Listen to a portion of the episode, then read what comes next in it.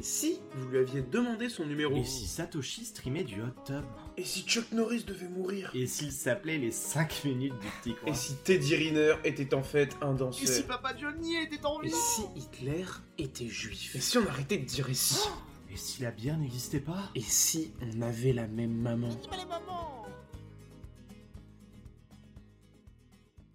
Et si Bitcoin était enseigné à l'école Je me présente, je m'appelle Rémi, plus connu sous le nom des 5 minutes du coin, et je suis en compagnie de Thomas, alias Profit du Stream, qui m'accompagne pour répondre à cette question. C'est bien beau de vouloir éduquer les gens à propos du Bitcoin, Thomas. Et moi, ma mère, elle ne sait même pas à quoi sert la banque centrale. Eh ben ça tombe bien parce que la banque centrale, elle sert à... Euh... Eh ben en fait justement, elle sert à rien. Alors, Ah bon? bon, bon, j'avoue, on troll un petit peu pour commencer, mais la première, la première chose qu'il faut faire déjà pour pouvoir euh, bah, s'éduquer sur Bitcoin, c'est déjà s'éduquer d'un point de vue économique.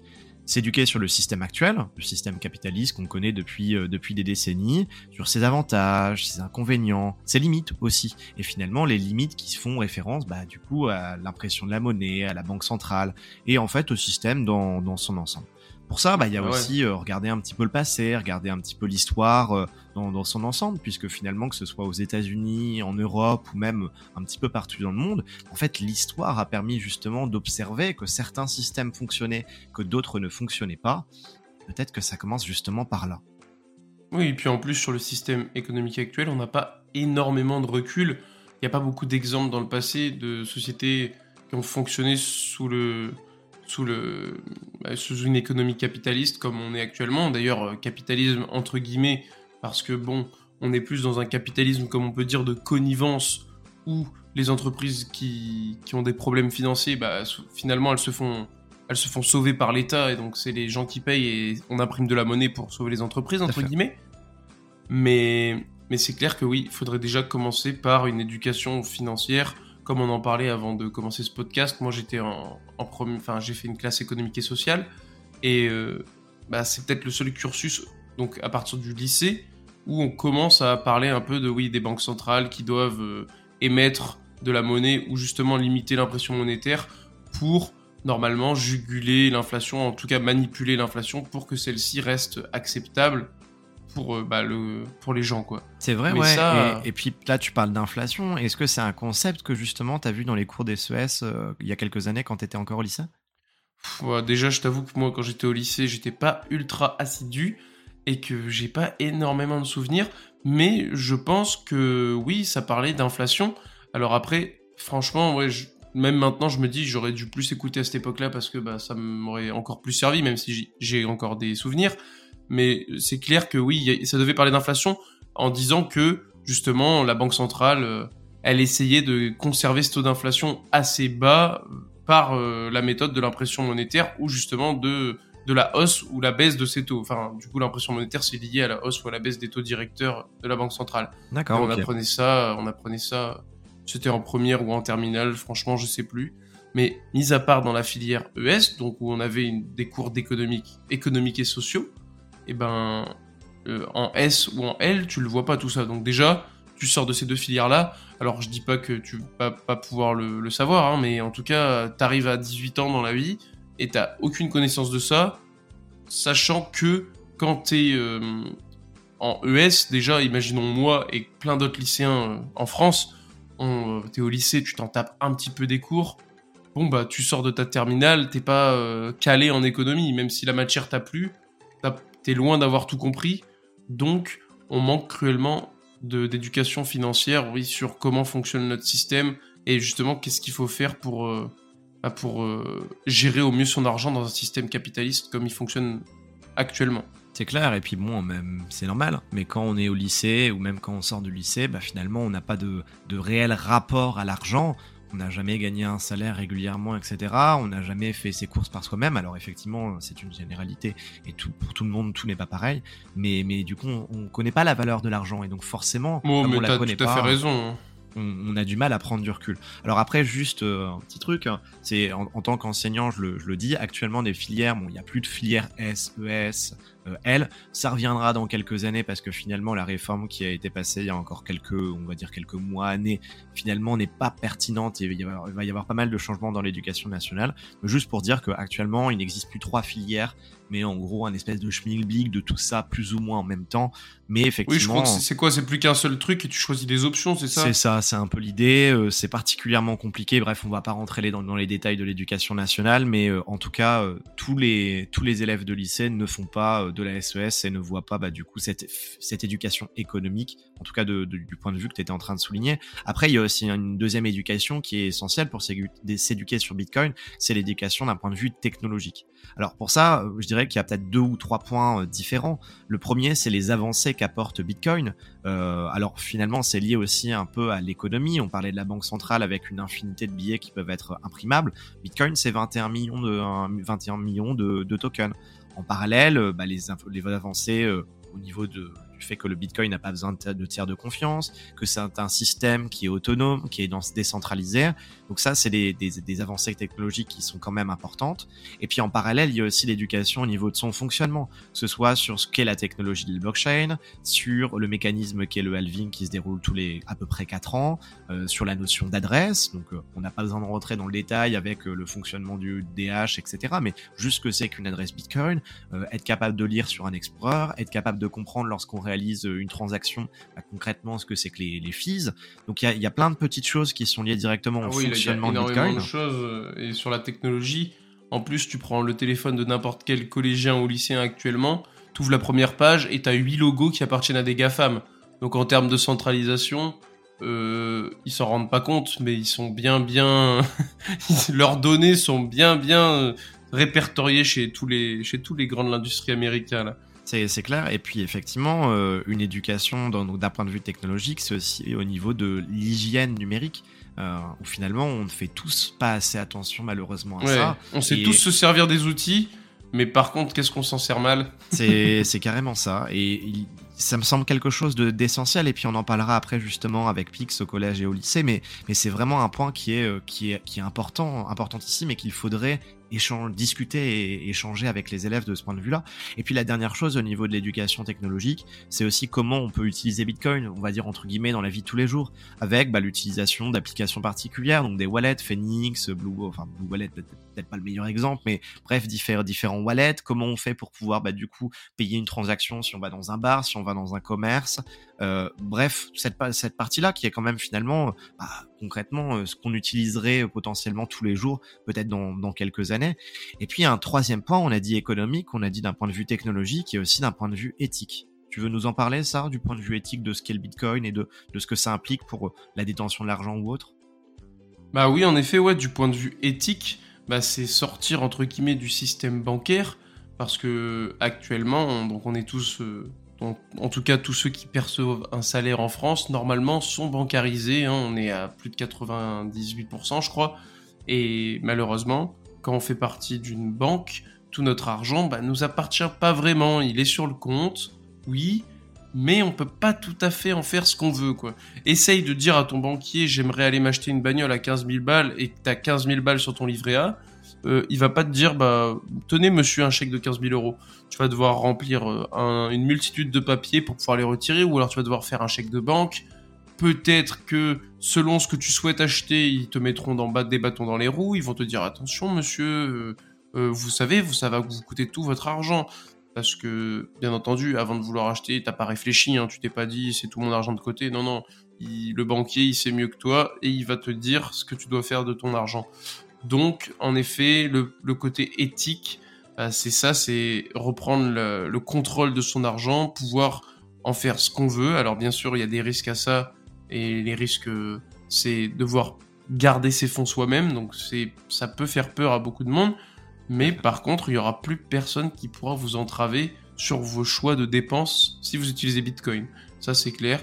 Après, Bon, pour le moment, vos choix de dépenses en utilisant Bitcoin, restent assez limités parce qu'il y a peu de commerces qui acceptent le Lightning Network et peu de sites internet où vous pouvez payer en Bitcoin. Pour Mais l'instant, mais au niveau des commerces, euh, je vous invite à aller checker le, le site BTPCMap, je crois que c'est .org, sur lequel on a la possibilité de voir bah, déjà d'une part toutes les communautés au niveau mondial qui sont petit à petit en train de grossir, qui parlent justement de Bitcoin, qui font des meet-ups, qui développent des choses, et en parallèle les commerces, les restaurants, les bars euh, et tout ce qui va avec, qui eux, bah, justement, acceptent le Bitcoin et acceptent le Lightning. Bon, ce qui est sûr, c'est qu'en tout cas, nous à Lille, c'est pas très bien garni BTC Map. hein. On on peut pas se payer de bière en Bitcoin. Ah, pour l'instant, c'est pas le cas. C'est sûr qu'à Lille, il y a eu dans le temps euh, deux ou trois euh, commerces qui permettaient de pouvoir payer euh, directement en Bitcoin. Pour l'instant, il n'y en a plus aucun. Mais c'est justement tant mieux. Parce qu'on va développer ça dans les mois qui, dans les semaines qui vont venir, Rémi. Donc dans quelques mois, on pourra prendre une photo, on pourra la On poster. pourra et puis payer on pourra notre bière, en, Bitcoin. Bitcoin. Voilà, Exactement. super. Bon, du coup, voilà, on a vu un peu tout ce qui serait pertinent de- d'apprendre aux jeunes générations avant de forcément leur parler tout de suite de Bitcoin, mais bien sûr euh, de voir tout ce qui est base économique, tout ça. Et dans un second temps, ce qu'on pourrait voir, donc c'est bah, malgré tout, qu'est-ce qui pourrait empêcher qu'on mette en place, enfin pas nous, mais que l'État, avec un grand E, mette en place une éducation autour de Bitcoin, parce que bah là, la phrase, elle est un petit peu lunaire hein, d'entendre l'État va mettre en place une éducation sur Bitcoin. Je sais pas comment toi ça te fait réagir, mais c'est quand même un peu particulier. Bah, en tant, en tant qu'enseignant et du coup fonctionnaire de l'éducation nationale, je me dis que c'est quelque chose qui, euh, qui n'arrivera pas, dans le sens où euh, j'ai aussi mes, euh, mon, point de vue et je me dis que Bit- Bitcoin est quand même quelque chose qui est, je dirais pas anti-étatique parce que ça peut aussi justement venir se positionner en plus, mais, euh, mais finalement c'est quelque chose qui fait peur, qui fait peur aux banques, qui fait peur euh, à la banque centrale, qui fait peur aussi à, à- plusieurs États. hein. C'est pour ça que que ce soit en Iran, dans certains pays de Centrafrique ou autres, on a justement Bitcoin qui est interdit. Et d'ailleurs, justement, dans ces États où c'est interdit, c'est là où le Bitcoin se développe encore plus que dans les autres pays, dans les pays euh, justement des G7 ou, du- du- ou des G20.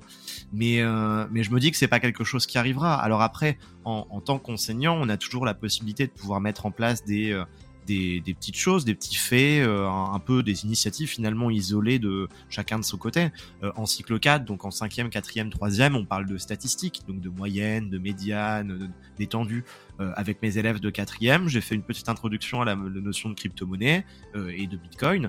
Il y avait dans la classe, dans chacune des classes, euh, j'ai 4 4e, il y avait euh, une vingtaine d'élèves, on va dire entre 20 et 25. Sur les euh, 25 élèves, t'en avais, euh, allez, on va dire un, un quart qui, euh, qui savait, qui avait déjà entendu parler de ça, et euh, peut-être même la moitié qui avait déjà vu une pub sur Tik- TikTok ou des petits tru- ou des, influenceurs qui, euh, qui en parlaient. Donc au final, c'est quand même plutôt pas mal. Et puis après, il y en avait, euh, allez, un voire deux qui avaient déjà miné, le- donc qui avaient déjà installé un programme et qui avaient déjà entendu parler de minage, ou bien qui avaient entendu parler des boards des board Club, ou bien de collections NFT. Donc euh, même si c'est pas spécifiquement lié à Bitcoin, c'est lié à l'écosystème des crypto-monnaies. Et puis bah, finalement, ça montre que des gamins qui ont euh, 12-13 ans, en fait, ils en ont déjà entendu parler. Après, au niveau du collège euh, et du lycée, bah, j'en parlais tout à l'heure, il y a Pix. Pix, c'est quoi? Bah, C'est l'équivalent pour les vieux, comme nous, Rémi, du euh, B2I, C2I qu'on passait au collège et du coup maintenant qui se passe aussi au lycée. Donc c'est très bien fait, hein, il y a plein de compétences informatiques euh, avec des domaines différents, il faut en valider un certain nombre pour pouvoir passer la, Sur, euh, certification. sur Excel, quand tu arrives à multiplier la colonne D avec la colonne B, c'est bon, t'as ton C2I. Ouais, ouais, on peut, on peut dire ça comme ça. Non, mais franchement, c'est vraiment bien fait. Et puis, tout à l'heure, on parlait d'hygiène numérique, on parlait de d'être capable d'apprendre à utiliser son téléphone. Moi, ça me, ça me choque. C'est sûr qu'il y a un décalage entre notre génération, on est quand même assez jeune. hein. Tout à l'heure, je disais vieux pour rigoler, mais entre notre génération actuelle et la génération Ah oui, qui est en train d'arriver, Je suis certain que moi, mon téléphone, pourtant, je sais m'en servir, je sais me servir des applications, mais je suis sûr qu'il y a plein de petits outils qui facilitent l'utilisation du téléphone que les jeunes d'aujourd'hui, pour eux, c'est inné d'utiliser Eh ben. ce truc-là qui leur accélère euh, tout. Et moi, je, je m'en sers pas parce que bah, je m'en suis- en fait, je m'en fous, je m'en suis pas renseigné et que j'arrive très bien à me servir de mon téléphone euh, tel quel. Mais ça pourrait certainement me faciliter la vie, mais Eh c'est ben, là je suis qu'on voit qu'on est des vieux. d'accord avec toi. Ah ouais Parce que Pas forcément justement, euh, moi, ce que j'observe, c'est que les élèves ne savent pas utiliser leur téléphone. Ah Euh, ouais. Ils savent utiliser les Oh, applications. Ils savent euh, l'utiliser pendant ton cours quand même, je pense. Oh non, ça c'est mort. hein. Les élèves, s'ils l'utilisent pendant mon cours, je crois pas, non. Mais, vraiment, ils, ils ne savent pas l'utiliser en fait. Et, et oui, ils utilisent les applications qu'ils utilisent de manière quotidienne pour, pour échanger avec leurs, ca- leurs camarades, leurs, leurs amis, pour envoyer euh, des snaps, des TikTok et tout ce que tu veux. Mais, mais, mais à proprement parler, ils ne savent pas l'utiliser. Et je trouve ça assez dingue parce que finalement, en fait, ça, ça souligne le fait qu'ils ne sont pas maîtres de ce qu'ils font, alors que nous, on l'était. Là maintenant, finalement, ils, ne sont que des serviteurs de leur téléphone. Je vais donner un exemple qui était tout bête. On avait une sortie cinéma avec euh, quatre classes mercredi dernier, euh, après-midi. J'avais euh, plein d'élèves qui étaient avec leur téléphone et qui, n'arrivaient pas à se concentrer sur le, sur le, bah, du coup c'était un dessin animé, sur le film dessin animé, parce que ils étaient sur leur téléphone à envoyer des messages à des personnes qui n'étaient pas là et, du coup ils profitaient pas. Et il y a un moment, j'avais un gamin qui était à ma gauche. Je lui, lui ai dit bon allez vas-y concentre-toi au film. Bon après le film était pas ouf et j'ai pas non plus super apprécié donc ça soit. Mais derrière je lui ai pris le téléphone, je l'ai juste dit je te le pose sur le côté, je l'ai retourné. Et là, le gamin, pendant 40 minutes, il était focus dans le film et il a bien apprécié cette partie-là. Donc, euh, donc ça, c'est vraiment les, la génération change. Et euh, de ce point de vue-là, bah, c'est finalement pas mal. Et puis, ça permet aussi de pouvoir bah, s'éduquer au niveau de l'utilisation d'Internet. Ça, finalement, on en a besoin parce que s'éduquer sur Internet, c'est aussi euh, bah, s'éduquer sur les arnaques. Et les arnaques, bah, en fait, avant, c'était sur, euh, sur la boîte mail. Et ben maintenant, euh, ça va être des arnaques un petit peu plus poussées. Ah bah oui, sur, euh, sur TikTok, sur Instagram, sur Snapchat, ça doit fleurir de tous les côtés. Et c'est clair que c'est sur ces niveaux-là qu'il faut s'éduquer. Sinon, moi, je voulais revenir sur ce que tu disais au tout début, sur le, la partie anti-étatique. Du coup, pourquoi est-ce que Bitcoin ne serait pas enseigné à l'école Parce que, donc, ça serait, entre guillemets, anti-étatique, comme tu as dit. Et je voulais rappeler un point, c'est qu'en fait, ça fait pas si longtemps que ça que la, monnaie, l'émission monétaire, elle est, cette, enfin, ce pouvoir-là est donné à l'État. Avant, c'était pas donné à l'État. Et c'est, en fait, c'est, ça que veut faire Bitcoin. Et ça pourrait, c'est, c'est un petit retour en arrière, mais on a bien vu que ça ne fonctionnait pas, en fait, que l'État ait ce, ce pouvoir-là, parce qu'il en abuse. Enfin, on lui a donné le droit d'émettre de la monnaie, et à chaque fois que les budgets ont été dépassés, que on a commencé à avoir de la dette, mais qu'est-ce qu'ils ont fait? Ils ont juste gonflé la dette. En fait, ils se sont pas dit. Bah, c'est la fameuse debt ceiling qu'on voit dans le de la dette, comme aux États-Unis. Ils se sont pas dit là, les gars, on est en train de bon, un peu abuser. Enfin, je sais pas, toi, quand t'as 1500 euros par mois, que t'as ton loyer à 500 et que t'as tes charges à 400, il va te rester 600. Bah, tu vas faire tes courses avec et tu vas doser ton argent, mais tu vas pas te retrouver avec moins 500 sur le compte à, à payer 15 balles d'agio à chaque achat bah, les États, ça devrait être pareil en fait. Sauf que on leur a donné le pouvoir d'imprimer cet argent et bah, ils s'en privent pas parce qu'en fait les conséquences, elles sont reportées sur l'avenir. Donc en fait, le gars qui fait son mandat, il peut imprimer, il s'en tape, euh, tout le monde est content, il y a de la croissance, on peut acheter, mais derrière, eh ben c'est pour dans 15, 20, 30 ans que ça va se ressentir sur l'économie et que c'est les générations futures qui trinqueront. Sauf que vu que les politiques ont des visions extrêmement court-termistes, eh ben, ils, favoriseront forcément l'impression monétaire pour avoir euh, bah, le l'aval du peuple que de prendre des, décisions bien plus compliquées. Et Bitcoin, c'est quelque chose qui pourrait permettre de faire cette transition et de couper ce, pouvoir d'émission monétaire à l'État euh, pacifiquement, parce que l'État n'aura même pas besoin à prendre de décision. En fait, si Bitcoin devient à être adopté et, ça, et s'impose par le choix du peuple, bah, le peuple n'aura pas d'autre choix que de s'y plier. Mais malheureusement, vu que ça conduit à, à leur retirer leurs petits jouets, leurs petites planches à billets, bah, l'État ne pourra jamais se mettre, euh, enfin se positionner en faveur de Bitcoin et donc ne ne les ne l'enseignera pas à l'échelle nationale dans les écoles, enfin ou dans, dans les collèges ou les lycées quoi. Ouais, ouais, bah, et puis euh, il y a quand même un point qu'il faut aussi aborder, c'est au niveau de l'université et du post-bac, parce qu'en réalité, euh, dans les écoles de commerce notamment, ou dans les facs d'économie, le Bitcoin est déjà enseigné. C'est-à-dire qu'il y a des cours où justement on en parle parce que bah, on parle d'économie autrichienne, parce que euh, on parle de l'avènement de ce qu'est les crypto-monnaies, de ce qu'est le Bitcoin, et donc forcément ça s'est discuté. Donc c'est un point positif parce que finalement bah, c'est des personnes qui sont déjà majeures, donc qui commencent petit à petit à prendre un petit peu du recul sur la vie, sur sur leurs finances et tout ce qui va avec. Et puis ça s'intègre tout à fait au monde d'aujourd'hui. Et puis euh, bah, en fait au cours d'économie de manière euh, générale. Après il y a, y a, un point qui me semble important dans, dans, ce que je disais juste avant, et puis après on pourra passer au troisième point, c'est que finalement euh, on disait que dans, dans, les écoles, dans les collèges, les lycées, même peut-être les écoles, euh, on, pourrait avoir des petites initiatives isolées par rapport, bah, du coup, à je sais pas, au Bitcoin, à parler des crypto-monnaies, etc. Mais euh, en tant qu'enseignant, on a un, un, costume, on a un rôle, et nos paroles ne doivent pas être subjectives. Et donc ça, c'est un point qui est un petit peu compliqué sur lequel il faut réussir à se positionner en tant que professionnel, c'est-à-dire bah, avoir tous les disclaimers qui vont avec, ne pas euh, ne pas passer un message politique parce que ce n'est pas notre rôle, mais juste éduquer de manière tout à fait neutre bah, sur quelque chose qui finalement sera euh, certainement l'avenir des l'avenir des gamins. Alors après, euh, on parlait on parlait d'école, on vient tu viens de leur dire euh, finalement l'école, bah ça se passera pas à l'école à proprement parler, sauf des petites initiatives. Il y a aussi le fait de s'éduquer soi-même. Comment est-ce qu'on pourrait concrètement, Rémi, là, il y a quelqu'un qui commence à, à s'intéresser, qui s'est intéressé au système capitaliste, à l'économie de manière générale, à l'économie autrichienne. comment on pourrait s'intéresser à tous ces concepts-là et au concept du Bitcoin là en juin 2023 bah, sincèrement, je pense qu'il faut écouter les épisodes de Essie. Et voilà, c'est bon, c'est nickel. Non, en vrai, bah, déjà, justement, en fait, j'ai pensé à ça. Enfin, je dis ça parce que je, me, je pense que la première porte d'entrée, la plus simple, pas forcément celle où tu auras toutes les infos les plus pertinentes, mais qui te permet de faire un premier pas euh, dans le monde des crypto-monnaies, du Bitcoin et même financièrement parlant, c'est YouTube. Sur YouTube, il y a énormément de, de bons contenus quand même. Genre, euh, bah, on peut notre podcast, je pense, est pas trop mal quand même pour apprendre quelques petites choses autour de Bitcoin. Ça va, ça Mais sinon, tu as la chaîne de Découvre Bitcoin, donc qui, est très éducative et justement euh, qui permet d'apprendre beaucoup de choses. Donc ça, c'est vraiment des vraiment des meilleurs trucs. Mais moi, tu vois, je, je suis consommateur de Grand Angle Crypto, par exemple, où ils ont justement euh, Richard Détente invite pas mal de mecs qui ne sont pas dans le Bitcoin, mais qui sont plus économistes et euh, et qui ont donc quand même des bonnes connaissances et des gros bagages financiers et qui vont réussir à contextualiser Bitcoin dans leur monde à eux et, faire des parallèles. Et donc, bah, voilà, donc une première porte d'entrée, ce serait YouTube parce qu'il y a beaucoup de contenu intéressant.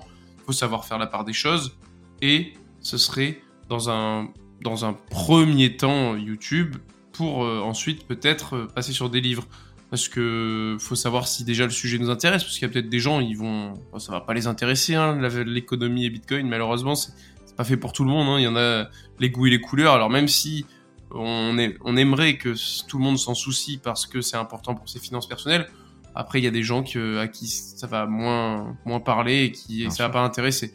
Mais en tout cas, après le livre, je pense que ça peut aussi être une première porte d'entrée, mais c'est pas le plus intuitif euh, de nos jours en fait. On va plus plutôt tendance à aller chercher un tuto sur YouTube que d'aller dans une librairie regarder si on a un livre qui parle du sujet euh, dont on parle. Donc je pense que le, le premier, le premier pas, c'est YouTube, et euh, ensuite se tourner vers des bouquins. Euh, il y en a une multitude. Bouquins, articles, podcasts, podcast, aussi, ouais. Euh, bah, finalement, pour s'éduquer et aller plus loin dans, dans, les choses et ne pas rester que sur le superficiel, sur, sur, la, sur la peau, sur la face du dessus de, de ce qu'est Bitcoin. Après, il y a un deuxième point qui me paraît essentiel, c'est que euh, on, on, apprend d'autrui au final. On apprend des personnes qu'on rencontre dans la vie. Ah oui, c'est clair. La dimension sociale avec les, les meet-ups, c'est le meilleur exemple. Hein.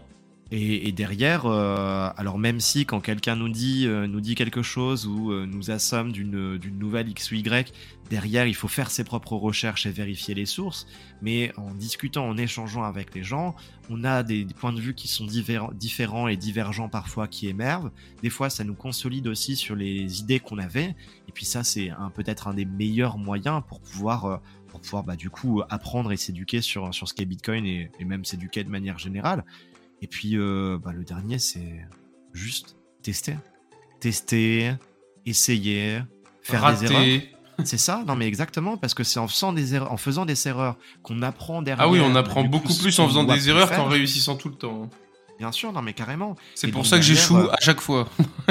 J'ai une grande soif. J'ai une grande soif d'apprendre.